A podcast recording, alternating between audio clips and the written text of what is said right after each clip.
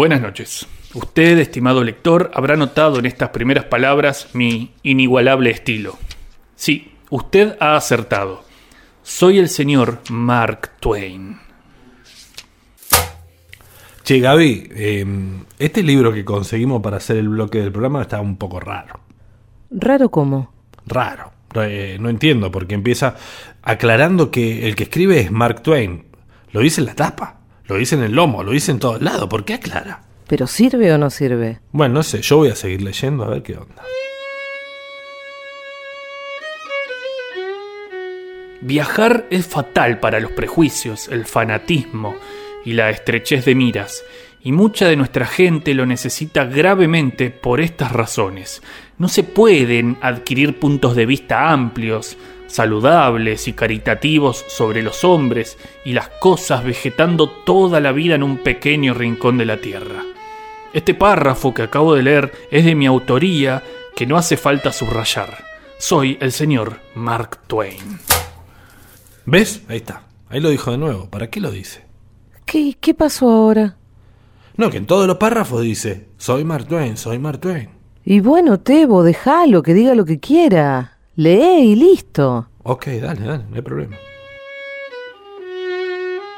Durante toda mi vida fui un entusiasta viajero, no en vano, antes de escribir novelas tan populares como Tom Sawyer y Huckleberry Finn, obtuve una frondosa reputación de cronista de viajes.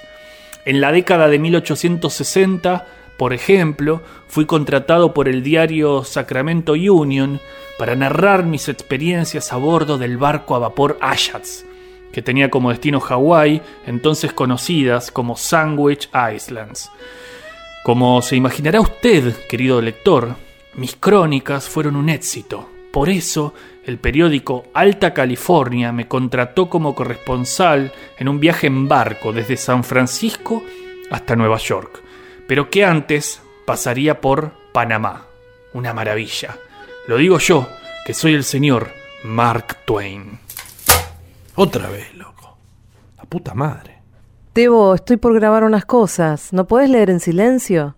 Pero es rarísima esta edición. Es como, no sé, como si el libro no estuviera escrito por Twain, como si alguien lo hubiera adaptado, una cosa así, no entiendo. A ver, déjame leer a mí, por Dios. Aunque mi reputación como novelista fue grande e importante, lo cierto es que mi libro más vendido fue Guía para Viajeros Inocentes, una recopilación de artículos. ¿Qué cuento ahí? Seguramente usted se lo pregunta, querida lectora. Ahí relato mis experiencias en el buque Quaker City, que en 1867 se anunciaba como excursión a Tierra Santa, Egipto, Crimea, Grecia y lugares de interés intermedio. ¡Ah! ¡Qué tiempos! ¡Qué viajes! ¡Qué bien escribo yo, que soy el señor Mark Twain! Ahí está. ¿Viste? ¿Viste? Yo te decía. Sí, venía contando algo y de repente dice, soy el señor Twain. Es raro, rarísimo. Igual ahora quiero seguir leyendo. El tipo en serio viajó por todos lados. En Guía para Viajeros Inocentes hay una parte que me gusta mucho. Resulta que llego a Estambul, ¿no? Y ahí escribo, dicen que el sultán tiene 800 esposas. Eso casi equivale a bigamia. Se nos suben los colores a la cara al ver que estas cosas se permiten en Turquía. Sin embargo, no nos preocupa tanto cuando ocurre en Salt Lake. Gracioso, ¿no? Yo soy uno de los tipos más graciosos que hay y me llamo Mark Twain. Ahí lo hizo de nuevo. Es lo que yo te decía, Gaby. Y vos no me querías creer.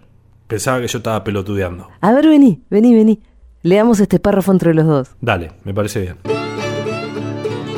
Querides lectores, en 1897 publiqué otro volumen referido a mis viajes.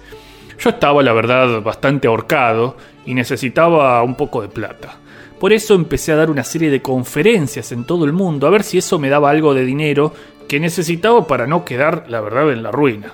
En el primer tomo relato mis experiencias en las islas del Pacífico Sur, Nueva Zelanda y Australia.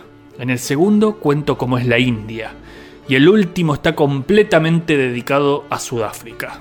La verdad que sí, he viajado mucho y soy uno de los mejores cronistas de viajes que hayan existido. Lo digo como que me llamo Mark Twain. Ahí lo dijo de nuevo. Es todo muy raro. Todo muy raro. Yo no sé si este libro va a servir para el programa, te lo digo en serio. Es como medio que suena trucho. Pero todo lo que cuenta es repiola. No sé, ¿eh? Me da dudas. A ver, leamos un cachito más. Desde chico me gustó viajar. Cuando era adolescente trabajé de aprendiz en un barco que recorría el río Mississippi.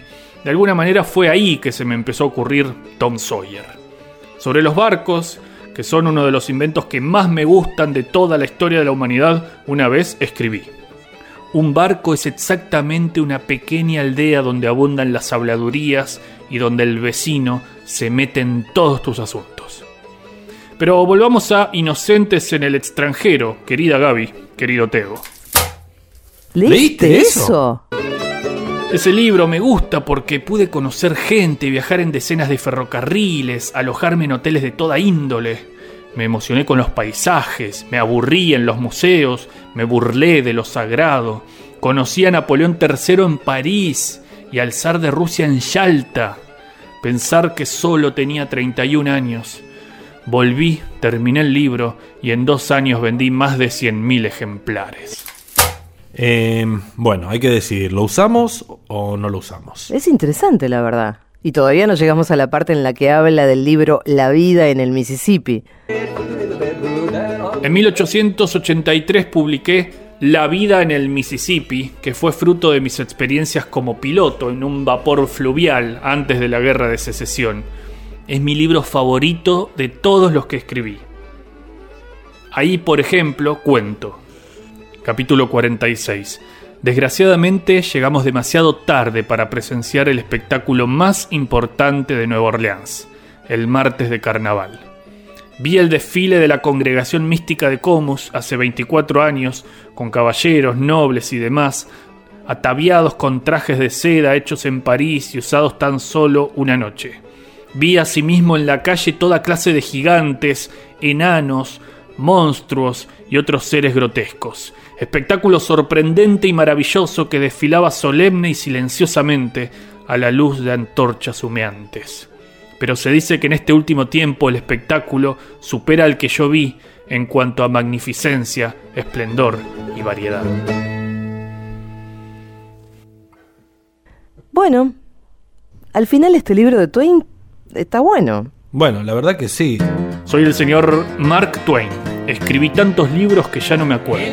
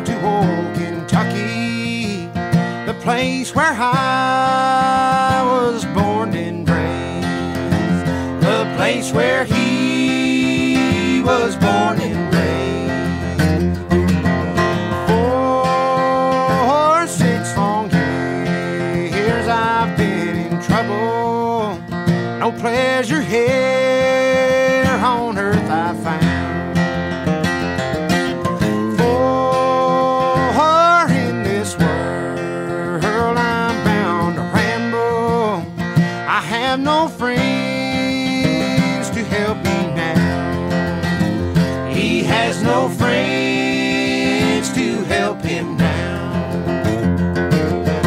It's fare thee well, my old lover. I never expect